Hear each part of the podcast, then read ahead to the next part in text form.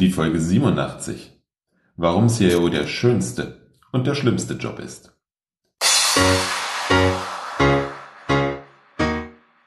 Willkommen zum IT Management Podcast. Mein Name ist Robert Sieber und das ist der Podcast für den Service Nerd in dir. Hallo und herzlich willkommen. Heute erfährst du, was sich bei mir beruflich getan hat und warum CIO der schönste und leider gleichzeitig der schlimmste Job im Unternehmen ist. Für alle, die den Podcast noch nicht so lange hören, ein kurzer Abriss der letzten zweieinhalb Jahre. Bis Ende März 2016 habe ich in einem mittelständischen Systemhaus den Geschäftsbereich IT Service Management Produkte und Consulting geleitet. Ich war verantwortlich für 13 Mitarbeiter, Entwickler, Berater und Vertriebler. Ich selbst habe jede Menge Beratung geleistet, sowohl Pre- als auch Post-Sales. Wir haben unsere eigene CMDB und Visualisierungslösung entwickelt und diese zusammen mit den entsprechenden Projekte unter die Leute gebracht. Den Geschäftsbereich habe ich fünf Jahre geleitet. Insgesamt war ich neun Jahre in verschiedenen Positionen in diesem Systemhaus tätig. Nach dieser schönen Zeit hat es mich mal wieder gereizt, die Seiten zu wechseln. Also bin ich als CIO zu einem mittelständischen Konzern mit 800 Mitarbeitern in 20 Unternehmen gegangen. Dort habe ich eine Shared Service IT Organisation aufgebaut, ganz stringent serviceorientiert, inklusive einer gewinnbringenden Refinanzierung und damit ohne IT-Budget. Das Spannende war, dass ich mir mit meinem Vorstand einig war, dass das eine Aufgabe für circa drei Jahre sein wird. Danach wollte ich endlich den Schritt in die Selbstständigkeit wagen. Cool, wir waren uns einig und es konnte losgehen. Nun kam das Leben dazwischen. Das hält sich zum Glück nicht immer an die Pläne, die man schmiedet. Zum Jahreswechsel 2016-2017 habe ich ein Angebot für ein sehr spannendes Projekt bekommen. Ein Projekt, mit dem ich ziemlich entspannt in die Selbstständigkeit starten konnte. Aber ich war doch in meiner Rolle als CIO noch nicht fertig. Das ist so eine Sache mit mir und meinem Pflichtbewusstsein. Ich wollte oder konnte nicht einfach aufhören. Meine zentrale IT ging nämlich genau zum 01.01.2017 live und ich wollte noch viel mehr in dem Unternehmen verändern. Mir kam die Idee, dass ich mich zweiteilen kann. Also 50% Projekt und 50% CRO. Mein Vorstand ist diesen Weg mitgegangen. So war ich dann nach genau einem Jahr nur noch Halbtags-CRO. Mithilfe meines Teams und auch ziemlich hohem zeitlichen Einsatz meinerseits lief das auch. Na klar merkte das Unternehmen, dass der CRO nur die Hälfte des Monats da ist. Insbesondere dann, wenn es eine kleine Organisation ist. Eine Organisation mit dem Anspruch, vor allem Prozesse zu optimieren und dabei zu unterstützen, neue Geschäftsmodelle aufzubauen. Also genau so, wie ich mir eine IT-Organisation vorstelle. Auf der anderen Seite nahm auch der Umfang der Projekttätigkeit immer mehr zu. Neue Kunden kamen dazu und auch da wurde mein Zeiteinsatz immer höher. Ich hatte mit meinem Vorstand vereinbart, dass wir regelmäßig gemeinsam reflektieren, wie das Arrangement für beide Seiten funktioniert. Irgendwann im Herbst 2017 habe ich für mich festgestellt, dass es nicht mehr funktioniert. Ich bin der Wachstumshemmer in meinem eigenen Geschäft gewesen. Und das alles geht zu Lasten meiner Gesundheit. Letzteres musste ich dann Anfang 2018 ganz deutlich erfahren. Seit dem 1. April, irgendwie scheint das das Datum der letzten zwei Jahre für mich zu sein. Seit 1. April 2018 bin ich zusammen mit meinen Geschäftspartnern Peter Bergmann und Dr. Peter Samulat das IDT, das Institut für digitale Transformation. Wir haben uns in der Zeit, in der ich halbtags gearbeitet habe, so gut kennengelernt, dass wir gemeinsam etwas auf die Beine stellen wollen. Wir haben ähnliche Motivationen und Ziele und vor allem ergänzen wir uns fachlich sehr gut. Unsere Vision ist, dass die Nutzung der IT im Unternehmen so einfach wird wie Taxifahren. Das heißt, dass deine Kunden IT-Dienste einfach und intuitiv buchen, nutzen und bezahlen. Deine Kunden erleben außerordentliche Services. Dein Unternehmen bedient sich flexibel an den kostengünstigsten Lösungen am Markt und es gibt keine Grenze zwischen Business und IT. Also genau so, wie du es vom Taxifahren gewohnt bist. Klingt das gut für dich? Was meinst du? Gib mir bitte Feedback. Ich bin echt gespannt, was du davon hältst. Und ich möchte dir noch eine Idee geben, was konkret sich dahinter verbirgt. Wir haben das in drei Themen geteilt. Je nachdem, wo du, deine IT und dein Unternehmen momentan stehen. Der erste Bereich ist die Professionalisierung der IT. Hm? Nein, keine Angst, das wird nicht das dritte Eitel-Projekt oder alternativ das erste FITSM-Projekt. Wir möchten dich unterstützen, die Verbindlichkeit und Verlässlichkeit deiner IT-Abteilung zu verbessern. Als Schlüssel in diesem Themenfeld steht für uns der Servicekatalog. Genau wie beim Taxifahren. Du weißt, welchen Service du bekommst und mit Hilfe einer Preisliste rechnest du dir aus, was es ungefähr kosten wird. Wobei Servicekatalog hier nur als prominentes Ergebnis steht. Wir sprechen hier vor allem von einem Demand- und Business Relationship Management, vom Service Design und natürlich dem Service Portfolio Management. Auf Grundlage des Servicekatalogs kannst du dann die nächsten wundervollen Effekte ernten. Wir haben das mit Digitalisierung der IT überschrieben. Es geht um Standardisierung und Automatisierung. Wenn du dein Angebot kennst, dann kannst du das zu einem großen Teil automatisieren und dadurch stabile Leistungen erbringen, freie Ressourcen schaffen und dadurch effizienter wirtschaften. Und dich vor allem auf den Kernaufgaben einer IT konzentrieren. Auch hier wieder der Vergleich zum Taxi. MyTaxi hat einen Großteil des Taxigeschäftes digitalisiert. Die Bestellung, Abrechnung und das Ausstellen der Quittung. Gefahren wird natürlich noch physisch, ganz klar, zumindest noch eine gewisse Zeit, und der Rest ist digital.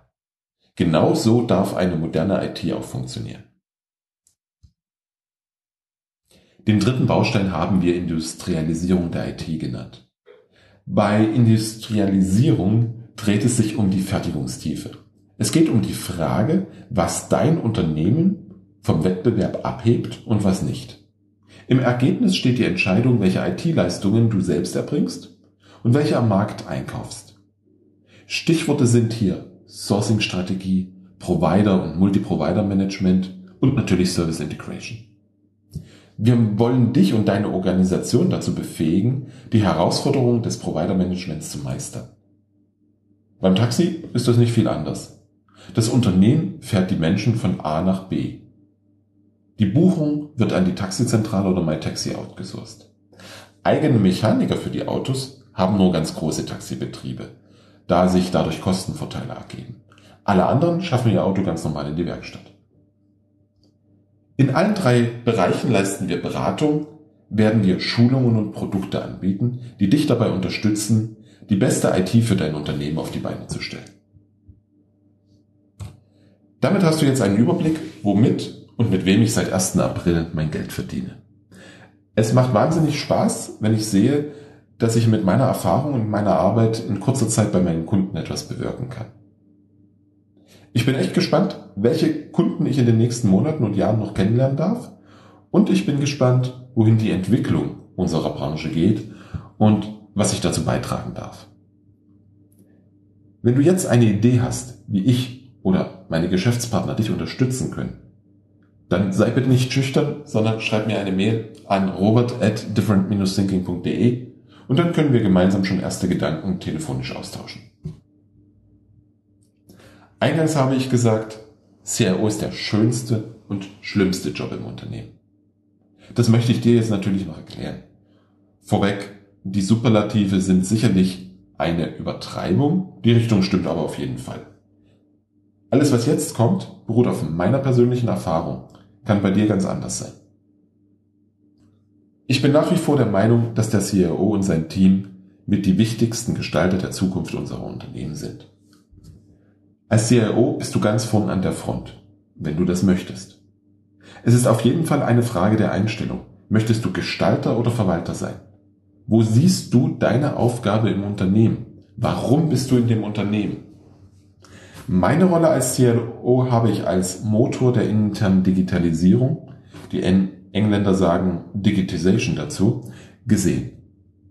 Ich habe mir selber das Thema Prozessmanagement auf den Tisch geholt, weil ich in meinem Unternehmen riesiges Potenzial in der Prozessoptimierung und der Prozessdigitalisierung gesehen habe. Wenn du dich dafür entscheidest, dann bist du wirklich ganz vorn dabei, sowohl technologisch als auch organisatorisch. Das macht für mich den absoluten Reiz dieser Rolle im Unternehmen aus. Wo sonst siehst du direkt, was manchmal kleine Veränderungen für Auswirkungen auf das Geschäft und vor allem auf die Menschen im Unternehmen haben. Wir können so viel wir wollen über den Wertbeitrag der IT sprechen. Wenn die Menschen, die mit unserer IT arbeiten, diesen nicht merken, dann habe ich als CIO irgendwas falsch gemacht? Nimm einfach mal die ganzen papierbehafteten Prozesse im Unternehmen. Nimm die Medienbrüche, die es in vielen Prozessen gibt und die auf keinen Fall der Datenqualität und damit dem Ziel zuträglich sind. Nimm die Zeit, die die Mitarbeiter damit zubringen, sich selber Auswertungen in Power Pivot zu erstellen. Oder nimm jedes anderes Beispiel in deinem Unternehmen und du siehst, welches Potenzial darin liegt, diese Punkte zu beseitigen. Welches Potenzial darin liegt, die Rolle des CIOs als Gestalter zu begreifen. Darin sehe ich die vordringliche Aufgabe der IT und damit des IT-Leiters. Das ist auch der Teil, der von den Fachbereichen dankend entgegengenommen wird, sodass du aufpassen darfst, dass du nicht auf zu vielen Hochzeiten gleichzeitig tanzt. Eine Gefahr, die besteht, wenn das Unternehmen begreift, welches Potenzial deine Abteilung entfalten kann. Und zwar im gesamten Unternehmen entfalten kann.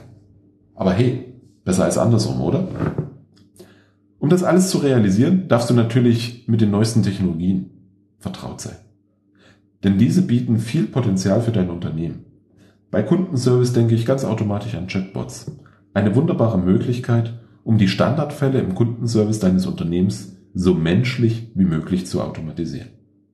Du darfst dich mit Big Data, KI oder vielleicht auch Blockchain auseinandersetzen, um zu schauen, wo diese Technologien hilfreich sind. Wer, wenn nicht du, wenn nicht die IT, sollen sich damit beschäftigen? Gestalten darfst du auch die Beziehung zu deinem Provider. Als progressiver CIO nutzt du natürlich die Möglichkeit, Leistungen, die nicht differenzierend sind, am Markt zuzukaufen. Du baust für dein Unternehmen ein Ökosystem auf, welches die maximale Kosteneffizienz bietet. Dadurch hast du die Möglichkeit, dein Personal so einzusetzen, wo es dem Unternehmen am meisten nutzt. Natürlich ist das Provider-Management eine Herausforderung.